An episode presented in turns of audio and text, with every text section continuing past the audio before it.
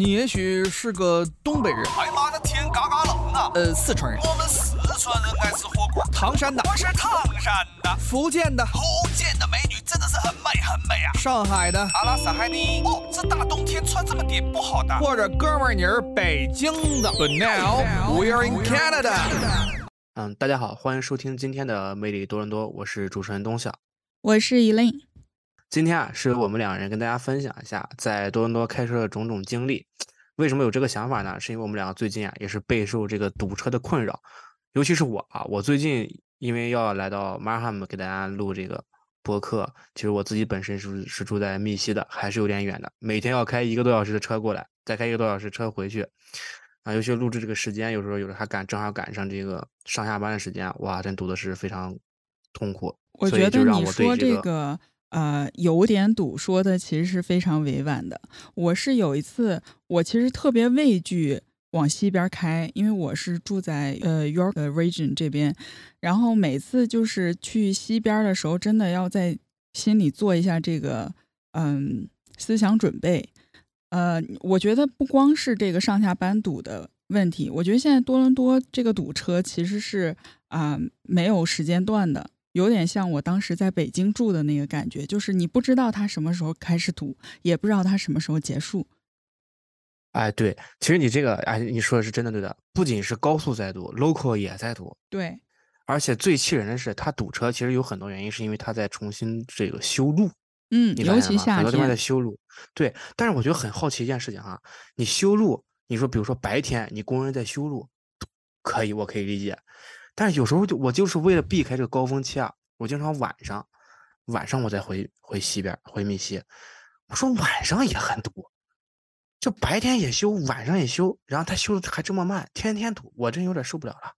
嗯，呃，而且是我是感觉就是这两年，呃，疫情之后，也可能当时呃也问了身边一些朋友，就是可能说是疫情期间，呃，很多朋友以前是坐公共交通的，呃，现在也是因为在疫情期间就不想跟大家乘坐一起乘坐这个公共交通，所以都纷纷买了车，然后导致现在。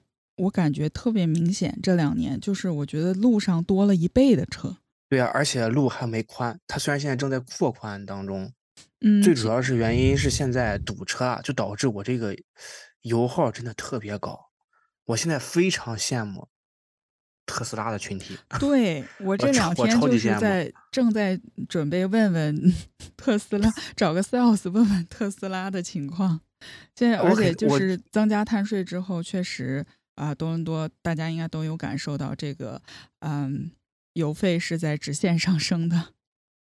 没错，哎，我我跟大家说一个我自己真实的数据感受，好吧？我从密西开车，从比如说 Q E W 上到四二七，再上到四零一，然后到 Markham 这边，呃，来回一趟差不多要二十刀的油钱，但特斯拉就他告诉我只需要三块钱，我直接人都傻掉了。嗯，没错，我眼里只有羡慕。这有羡慕，但是多伦多这个地方呢，这个我觉得也是很多身边朋友，我问了很多人，我其实身边没有人开纯电车的，最多是那种油电混合。就是它这个地界又是特别冷，就是我觉得特斯拉这种纯电车，你只能说是作为家里的第二辆车。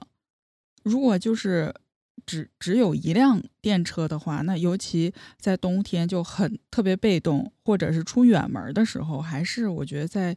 嗯，多伦多这边目前说充电还不是特别的方便，没有在国内这么方便。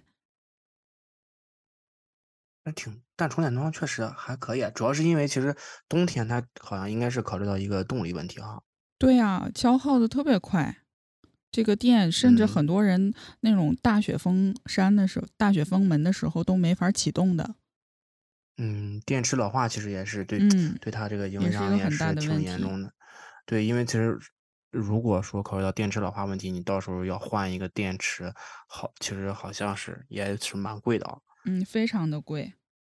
但是说回到这个道路这个堵车问题啊，我有的时候还是很忍不住吐槽一下这个加拿大修路的这个状态。哇，有的时候你在路上堵的时候，你看他们修路的状态，你都气死了。我每天下午的时候啊，我不明白啊，就是十点钟。或者到十二十点钟到十二点的时候堵车修路，但是没有工人，就是没有人在干活儿，就干堵那个车，你知道吧？我好像是啊、我不知道是听一个朋友还是看了一则新闻，就是之前说是有一个人在那里观察，就在办公楼里面看呃楼下修的那那那段路，他就从早观察那个工人，就两个人啊、嗯，就是各种摸鱼。就是干一会儿活啊，买杯咖啡；干一会儿活，吃点儿什么啊，一会儿又聊聊天，就基本上就是这种工作状态。可想而知，这个路为什么会修的这么慢？而且你就根本在那个机器上，在那个铲车啊、叉车上面，根本看不到工人。我每次路过的时候，我都在想，我说加拿大现在科技这么发达吗？修路都无人驾驶啊！不，而且最主要是晚上，我只能看到工人在拦路，我看不到工人在修路。就晚上我也看不到，他会晚上那个呃，会把那个车啊，他会把那个路封死。就是呃，大家可能不太知知道，呃，如果经常晚上开到北边的，呃，开到西边的朋友应该会发现，就是在四二七上 QW 那个那个道，晚上经常就给封死了，下高速，你需要到 local 上再转上去，整个时间啊又多了得将近十分钟。所以每天你就是早上也堵，晚上也堵，就建议啊各位真的坐点公共交通吧，因为我之嗯前也是坐过公共交通去，呃，杨粪池那边上班，从密西亚，整个公共交通下来也就，呃，三十刀吧，可能跟你开车也就贵个十刀左右。我觉得而且还快，那大公共它可以走那个快速路，根本不堵。我对这我靠，三十多分钟就到了。对，我最近都在考虑要坐 Go Train 去 downtown 了。当趟现在也是堵得厉害。我记得以前我们经常啊、去当趟参加一些活动啊，包括比如说 TIFF 啊、电影节这些，就是晚上十点多再从当趟赶回北边，几乎就是二十分钟，啊，三十公里路程，我没有超速啊，然后特别特别快，就一路就回回去了。现在就是晚上，我有一次一点走 DVP，堵了一个多小时，我都说这怎么大城市大家都不睡觉的嘛？对，尤其是前一段时间也是，那个时候不是我刚刚把车卖掉那段时间，因为我想换，考虑换一个车，然后我就坐了几天这个公交车去当趟。我个人感觉啊，我个人感觉很舒服。如嗯果如果你坐你住在这种车站或者是 bus station 附近的话，我真的觉得特别舒服。你坐车去当趟，因为首先在当趟来说，嗯，公交就很方便。那么你去了当趟，整个过程也会很快。你像我从密西如果坐到当趟的话，大概三十分钟就到了。对，那是我现在宁愿一倍。我现在宁愿去 Markham 的话，我现在宁愿选择我转车去当趟，然后再从当趟坐那个那个 bus 啊，Go Train，嗯，哎，不是 Go Go 是那个 Go Go Bus，Go Bus，Bus 去对对 Go Bus 去到 Markham，因为 Go Bus 在那个 DVP 上它是可以也是可以走那个快速路的嘛。嗯，整个过程大概也就到了，也就四十四十分钟吧。差不多。但是你要想，你要是一个普通的私家车，想要从 DVP 到四零四到马尔汉姆，我觉得至少要一个小时起。嗯，而且就是我现在身边很多朋友都纷纷的，尤其住在北边的这些人，嗯、去当趟上班还有一个很大的问题就是停车。这个当趟停车的费用大家知道还是非常贵的，尤其是 weekday。所以有的时候很多人会选择把这个车停到那个呃 Go Train 都有那种大型的停车场，好几啊，停层的。车场，对。对，然后哎，但他那个好像是要租的吧？呃，如果是这种长期的，是要租的，而且那个位置嗯还、好像还得排队。对，因为他们好像有编号啥的，对，所以说多伦多现在这个交通，真的是很令人头疼。尤其是前两天不是有一个 Skytrain 它掉下来了。是对，我当时在看到这个新闻的时候也是，嗯、非常震惊啊。不过好像好在是没有出现生命，呃，出现就是人不幸遇遇难是没有，嗯只是受伤。那你觉得这个呃堵车这个情况是从什么时候开始变得就是像现在这么严重的呢？我觉得应该是疫情前一两年吧，我觉得一八一一九年的时候，好像突然变得很堵。因为在我的记忆里，之前因为我一直在密西上学嘛，然后大嗯家没事的时候就会去北边玩儿。那我记得在一六一七年的时候啊，没有那么堵。哦，这么早吗？其实我是我之前在 Montreal 上学嘛，我是一九年才来的多伦多，刚来了之后就买车。我一开始，因为我一直都住在北边 Markham 这边，我之嗯前觉得其实呃车挺少的，包括人也很少。我记得当时刚来的时候跟我妈妈视频，然后就我是走在街上跟她视频，真的那一条大路上，就 Warden 那条路，七点路上一辆车都没有，也没有人。然后我妈当时还说：“哇，加拿大人真少呀！”但是现在就是那条路都开始堵车了。呃 Warden 是一条主干道，它肯定会堵车的呀。但是我当时我一九年来的时候，我住在 Warden 上就没有什么人，也没有什么上车路上。那平常 work work day 吗？对，我觉得这这这两年特别明显。对，可能疫情放开之后啊，大家，哎，也都是需要工作，可能到处跑吧。再加上这个最再加上修路也确实是近几年开始的，四零一修修完，啊、Q 那个四二七也修，然后现在嗯 QEW 也修，它不停的在修。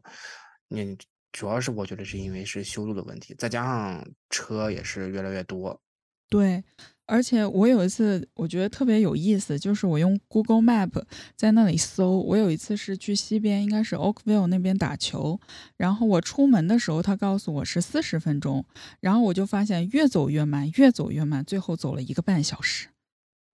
嗯，因为因为他那个堵起来会很夸张，而且你知道，有的时候他可能不是因为那个修路在堵车，有的时候是因为事故嘛。因为大家知道，这个你车在在高速上行驶的话，你前面的这一辆车踩一下刹车一秒钟，那么一百米后就有一个车要堵十秒钟，这是很正常的。然后就经常有那种车祸，但是车祸啊，它有的时候可能不是导致这个堵车的根本原因。我其实观察过，因为我那次就是堵车啊，真的堵得我受不了了。然后呢，我当时室友开车带着我从那个四零三到四零一那条路上，我们发现前面有出车祸，然后我就下来看，因为堵得根本动不了，我下去往前走了两步，从那应急车道，然后我就发现，你就是出事那条车道啊在堵，旁边的车道也在堵。旁边车道为什么堵呢？就老有那个路过的司机啊，经历过这个车祸啊，他喜欢拍照。我当时都在想，我说警察这都不抓一下的吗？这司机 拍照，这谁受得了？你他们拍照，他们拍照一秒钟，后面就要堵十秒，两个两辆车就是二十二十秒，就有这种情况才堵。我当时也在想，我说大家是都不着急啊？对，遇这叫什么？遇事不慌，先拍个照，发个 ins 或者是朋友圈儿。对，说哎，这里出发现重大车祸了，你不赶紧走？我真的是不理解。最关键是他前边啊拍照，然后后边的人堵，都好不容易堵到这儿了，他也想拍个照，真的是让人受不了。真的，哎呀，最最关键的是，真的是警察看到真的不管。这个时候，我看到好多起这种情况，警察是不管的，就是你拍照，甚就是司机拿出手机来拍，还有的那种只要车窗来，我也不懂为什么警察不管这个，其实还是挺嗯有意思的。对，呃，那我我知道你在国内也生活一段时间，呃，你你有就是呃对比这个中国和加拿大在这个尤其大城市之间这个交通的区别吗？哦，这个你真的问到点儿上了啊！我觉得中国跟加拿大开车习惯最大的一个区别，就是对于这个西呃灯的使用，转向灯的使用，嗯哼，就是国内的人变现不打招呼的，哦，对，这个真的好明显。这个特别明显。我我我回国开车的时候，我就是习，因为大家习惯嘛，肯定会你转向都会打灯，然后变线也会打灯，甚至会看盲点。中国是没有看盲点这个习惯的。哎，我也发现了，就是我因为我特别慢，就是我我跟嗯家人一起出去的时候，就是我有看盲点的习惯，然后家人就会跟我说啊，没有车，你快走啊！对对，哎，你我跟你说，你这个还是好一点的。呃，我当时刚回来的时候开车的时候啊，我看盲点的时候，我爸妈跟我说：“你不好好开车看前面，你看两边干什么？” 我说：“我看盲点呀，妈妈，万一有车怎么办？”我们就让我们，然后他们，然后就说有车他会让你的。我说这这，其实就所以，我感觉在中国开车路上开车，完全是在考验其他人的车技。而且我真的在国内开车的小伙伴们，这个开车的技术真的太高了，这个不得不称赞。对，你会那种计较，主要国内特别多鬼探头的事情，这个真的很恐怖。哦，这个是。对你像我，如果其实，在嗯，我因为我是青岛人嘛，在青岛其实还好，因为青岛骑自行车的人比较少。它是一个，因为有很多山路，嗯，啊，就是上下坡很高，所以青岛很多你会发现青岛很多人不会骑自行车。但是你在其他一些内陆城市啊，就会发现那些自行车就是肆意乱行。当然最近啊好很多，最近这几年我说实话，呃，交通法规包括交警在路上，包括一些警察在路上来拦这个自行车逆行，包括闯红灯，包括一些违章，嗯，骑行。处罚都是比较严重，所以现在最近几年真的好很多。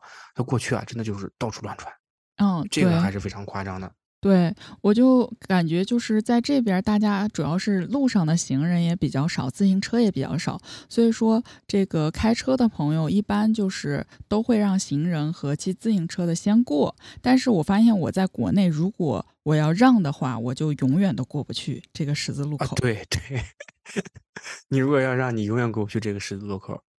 但是就得挤，对，但是我不知道多伦多这边当趟可能还好一些，尤其北边，它其实是不适合骑自行车的，因为对于我本人来说，也是有这个减肥的需求，而且自行车却是一个非常好的有氧的活动。我其实在国内就是度假，包括工作的时候，我特别喜欢骑自行车，尤其在北京，然后那个到处都是那种共享单车，又特别方便，扫一下就能走。我真的超喜欢骑自行车，但是在这边就是，呃，它的道路好像设置的就很多路就没有专门的自行车道，但是在北京几乎每条路都有。它这边加拿大这边就没有自行车道，加拿大的自行车道跟人行道是在一起的。嗯，但是这样说的话，其实也不是很安全。确实不是很安全，而且在加拿大骑自行车，嗯，我也骑过，我感觉风有点太大了。嗯，它总体来说它不适合骑自行车。对对对，你不像中国，而且你不像中国这个红绿灯很多，然后，呃，对于这个自行车大家都可以骑一骑，而且它专主要是专门有自行车道。自行车道，而且很多，尤其在北京、上海这种大城市，它还有专门自行车的红绿灯。啊，对，是有的，是有的。嗯，就非常方便，非常舒适。嗯，没错。而且，呃，自行车是有那种，就是你知道城城市快速路吧？就类似于啊，咱们 Highway Seven 那种地方。嗯。在中国，在城市快速路上，好啊，目前也有这个自行车道。嗯。真的很便利。这这非这这很便利，确实很便利。但是，但是我但是在中国啊，最近几年，我感觉它这个有一项是其实是比较困扰我的，开车。嗯。就是在这个汽车道、机动车道上。有很多小车，就是你也说不上它是汽车，但你又不能说它是三轮儿。对，就是电，就是就那种电动车老年代步车。嗯，三啊，他们在这个机动车上就肆意妄为，他还速度很快。对，而且速度很快，而且你说他占道吧，他就占一点儿；你说他不占道吧，你还过不去。哇，真的有的是很很困难，有的时候真的让他让他急死。而且就是呃，我不知道有没有这个规定。我印象中好像说，超过每小时这个速度超过二十公里，其实就应该属于要走机动车道了吧？对，是的，是的。我觉得很多在那种老年代步车，他们对于这个速度的把控不是很精准，所以他们认为自己。又能属于机动车道，又能属于非机动车道，你知道吗？属于一种进可攻退可守的状态，他们就可以随意插进来。真的，这个也挺困扰我的。这真的挺困扰我的。有时候我在后面，我着急的要死，然后他们，我就看前面一个，呃，大爷，然后骑着个开着那个老年代步车，带着孙子就上学，就是。他们很悠然自得，但是我在后面真的难受的要死。对，然后有的时候他们又骑的特别特别快，就是而且国嗯内因为这个，嗯，大家都知道，当然是任何事情都有双面性嘛。当我们接受到了这个到处都是特别方便、特别便宜的外卖的同时，真的路上好多外卖小哥，然后因为他们要赶哦单子，所以他骑的超级快。就是我在哎骑车的时候，总有后面人在滴我。对，但是你知道那个，嗯最近好像是我听说有些城市要开辟这种外卖小哥的专属通道。哇，这太太厉害了！对，就是这些飞速骑行的外卖小哥们，他们其实也还是真的是蛮辛苦的。所以给我觉得给嗯，真的如果能够把他们给他们开出一条道来，我觉得呃也是一件特别好的事情。但是相反，我觉得加拿大其实路上也有很多，嗯，我只能说，确实是什么事情都说人家，就是加拿大善使用信号灯这个事情，我觉得也有不好的地方。就比如有些人他经常打这个左转灯，但是呢，他又开了个直行，哦，有，就是让你措不及防，就是就是很正常，就是这种言行不一致的人，他经常容易干这种事。我那天就是碰到了一个，他明明是打了，是他明明是没有打灯，然后啊，他明明是打了一个左转灯，然后我当时是右转，啊，然后嗯，我就在等他，结果他就是直接就开过去了，我就就白等，因为就一转过来就一条车道嘛，然后当时他好像是，呃，这个行驶权在我前面，还有很多这种情况，就是你他使用了转向灯，但是呢，你却并不按转向灯那边开，比如说明明他要转向了，但是却不却不打灯，也会经常造成这种情况。我就有一次被这个个人嗯直接挤上了一个人行道，还好我反应快。那真的挺危险的。我我我也有这种情况，就是我记得应该就是今天或者是昨天刚发生过的。像你说的，他在左转哇，道你记性这么不牢靠吗？今天或者昨天就记不清了。上了点年纪，我是直行，完了他在左转道，他是打着左转灯的，他估计就是不知道是嗯感觉走错了，或者是想下个路口再左转啊，突然他在左转道上又开始直行，然后直接绕到了我前面，给我吓坏了，还没有打灯。哎，这种人开车也真的是让人受不了。而且加拿大，呃，怎么说呢？我我我我不知道，我有一种感觉，就是我在加拿大的时候啊开车，如果有人逼我，我超级愤怒，哦，对，没错，我超级愤怒，我就很想跟他理论一下，但是我回国有人逼我，我无所事事，我无所谓，你知道吗？我不知道是国内逼声太多了，免疫了还是怎么了，我到现在我想不通这个逻辑。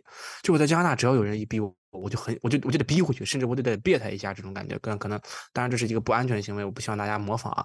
但是你就是脾气就莫名的就起来了，但在中国啊，我就是别人都快把喇叭按到我脸上了，我都觉得也没什么大不了的，我感觉就是哎，我觉得是我其实有分析过这件事情，就是在国啊内的时候呢，因为车特别多，人也特别多，然后嗯。我觉得绝大多数人其实我反而感觉他们逼我的时候是有道理的，是有原因的，或者是比如说我在等前面的人行人，他没有看到，他就觉得我没有那个我应该走了，但是在这边呢。我发现，呃，尤其在多伦多，我以前在蒙特利尔的时候还不明显，在多伦多就是所有的事情都很慢，就只有人开车特别特别快，就是大家也不知道他们都在着急什么，然后所有人都超速，呃，尤其在北边，然后这个车相对比较少的地方，呃，所以就属于在尤其在红绿灯的时候，刚起步的时候，可能我就迟疑了一两秒，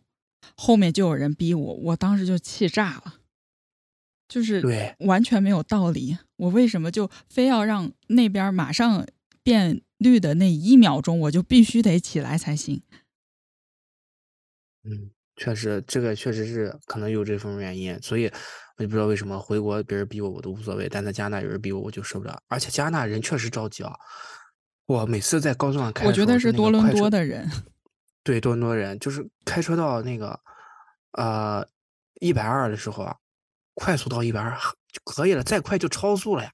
我经常在那个超车道一百二或者一百二十五，然后往西边开，就是我都开到一百二十五了，后面还有车紧贴着我的屁股，然后拿着灯闪我，你知道吗？我当时我就恨不得一脚油一脚刹车踩下去，我就换个车。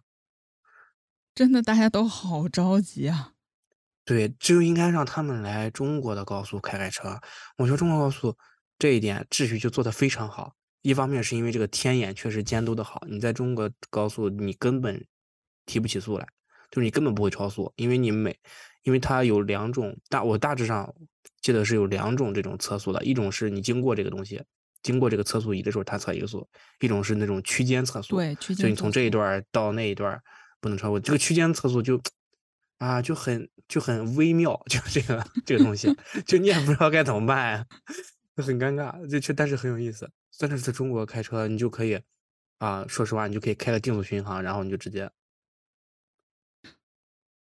我觉得就是，而且关于这个，嗯，很多开车习惯，其实这两边也有很大的不一样，包括考驾照的时候。呃，我觉得就是这个，应该大家嗯考过驾照的人都懂。呃，在这边其实主要是看的考的是你的安全意识，他对你的这个技术方面要求其实没那么高。但是为什么说在国内的小伙伴这个开车技技艺都特别高超？第一就是确实车也多，大家练出来了；第二就是他这个嗯。对于这个技术方面的要求真的很高，我觉得我当时在国内考驾照的时候，是我可能此生驾驶水平最高的时候。哇，你我觉得是，我觉得啊，这个真的是一个中国特色，就是你学的永远比你用的高深的多。对，这真的是这样，因为我跟你说，其实有道理，因为你确实要控制一下这个。通过驾照的人的这个比率，不然人人都有驾照，人人都在车上开车，确实是这个有点交通确实会很繁忙，不然也不会出现那种大城市限号的现象。是没错，对，但是啊，但是这个驾照哈，确实我幸亏我是得回去只考了科目一，我没有考科目二三那些的，嗯，我只有因为我是有加拿大驾照之后拿到 G 牌之后回国考科目一直接换就可以。哇，我跟你说，考回国考科目一也特别有意思。嗯，那个题库大概有五千多道题哦，真的好 好多呀！我在家复习了好几天。对，我在家看了有两个星期，但我说句实话，我两个星期没有一次是通过的，就两个星期的模拟没有一次是通过的，但是我就考试那一次通过了，因为我发现考的时候那些题要比你考试的之前用的那些题要简单多了。是，他是给了一，我记得我们那边考试是给了一个小册子，就是一本书，全是知识点儿。哦，我我我是那个直接刷题，就直接在那个哦，刷题型选手。这边好像整个题库可能就一两百道题，就感觉就是晚上看了两眼，第二天就去考了。没错没错，但是加拿大的科目一我也是考了两次，计划考了两次。我是真不，我是真不记得那个摩托车喝多少酒能骑，这这 这个真的是有点就那个数不是很敏感，你知道吗？我而且我第一反应就是不应该是滴酒不沾吗？我对于这个也是哦，对，有意思。是我我也是考了记牌才知道是可以喝一杯酒的。对，是可以喝喝一杯酒的。你可以喝一杯酒之后，你还能再开车。嗯，是没有问题的。但是虽然说这边好像对技术要求不高，但是我反而是在这边 G two 和 G 牌分别都挂了一次，但是在国内我是一次性过的。当然那个时候就是天天练车，天天练车。哎，我身边只有两种小伙伴，这个考这个 G two，一种是像我这种一遍就过，一种是考四五遍、五六遍才过。对，这种特别多。对。就是因为加拿大路上这个情况，其实他们也很难处理。说句实话，就是虽然可能没有中国考驾照那么严格吧，但是有些小细节也是还需要注意一下的。比如说，在加拿大，哎，在加拿大考驾照，你有点像学弹个要不停的摆头，你要让那个 考官看到你在不停的摆头，嗯，对你只有摆头了，你都不需要看，你摆头就行了。哎，这个真的特别有意思。我甚至我考之前，呃，我朋友还一个女生朋友跟我讲，呃，一个比较呃算算是一个小技巧。她说你那天考试的时候要戴一个那种巨大的耳环，最好是一转头就乱响的那种，就是稍微呃转一下头，就是两个耳环乱响，就给那个呃考官一种就是你摆动幅度非常大的感觉。那我就教你玩儿，你你下次试试，要有小伙伴考试，你让他扎个马尾辫儿，你拿鞭子抽他，他更感受得到。这确实有点儿，我我从来没听说过这个有这个有这个窍门儿啊。真的真的是这样。然后我我还有我觉得在加拿大唯一啊还有一个区别就是，哇，这个冬天开车真的是很危险啊。嗯，我感觉我每次那种大雪天气，我都会有那种呃刹不住的情况，每次都必刹不住。我我有几次，我甚至，嗯、说实话，我都感觉我要搁到这儿了。今天就真的特别危险的情况，就尤其转弯儿的时候。没错，而且你也不得不出门，你比不管上班上学，尤其是像多大是出了名的不放假，就大雪天也不放假。哇，我就我亲眼看到我前面那辆车冲了出去，直接就直接刹车，带着那个刹车那个声音，然后撞在那个嗯红绿灯上，就导致那条道就直接堵死了。我当时真的很恐怖，那种感觉就好像所有的车都失控，就好像僵尸来了，就那种丧尸片一样，车都失控了，对，完全就是控制不了。完全控制不了。那种感觉真的就是有心无力，当时就是那种感觉。所以一路上大家都是二十三十在开，嗯，龟速前行，而且对那个到那种大暴风雨的时候，呃，大暴雪的时候，还得开着开着下来铲一波雪。哦，这我还没有经历过。你在哪铲雪？就是有一次还在，就是在你们 Mississauga，然后开车拍那个拍纪录片回 Markham，啊、那天也是暴风雪，就是龟速在高速上可能开了有三四十码那种，然后开着开着就是前面那个挡风玻璃上全是雪，就已经看不到了。然后我就发现身边的人大家都 纷纷就是停下来扫扫雪再开。真的是，嗯确实是很大啊、嗯，可能就但是有些有些，就是有些没有来过加拿大小伙伴，其实他们也经常会问我这个问题啊。比如说我妈或者我爸，他们就可能问过我：“你这么大雪天，你就不要开车了吗？”我说：“你不开车，你根本出不了门啊！那个雪天只有狗熊能在路上走，狗熊都冬眠了。对，狗熊都冬眠了。那个雪真的还是很困难的。所以冬天，要不说加拿大汽车就相当于自行车。是，尤其是冬天，就是听众朋友一定要注意安全。没错没错，而且一定要换上雪胎哦。嗯不，要图便宜，一定要换雪胎，最嗯。好能再能装俩防滑链儿。那个防滑链儿确实是管用，哎，这个我还没试过。我开过一次有防滑链儿的车，哇，很嚣张，我只能说。可以，今年可以感受一下。那么我们今天的魅力多伦多也是跟大家分享一下在加拿大开车和在中国开车一些有趣的故事，也是感受了加拿大这份城市独特的一个驾车风情。那么也是在探索这个道路上的一些点滴的惊喜和经验。希望大家能够愉快的收听这期节目。那么今天的魅力多伦多就是这些，谢谢大家。嗯，谢谢大家，再见。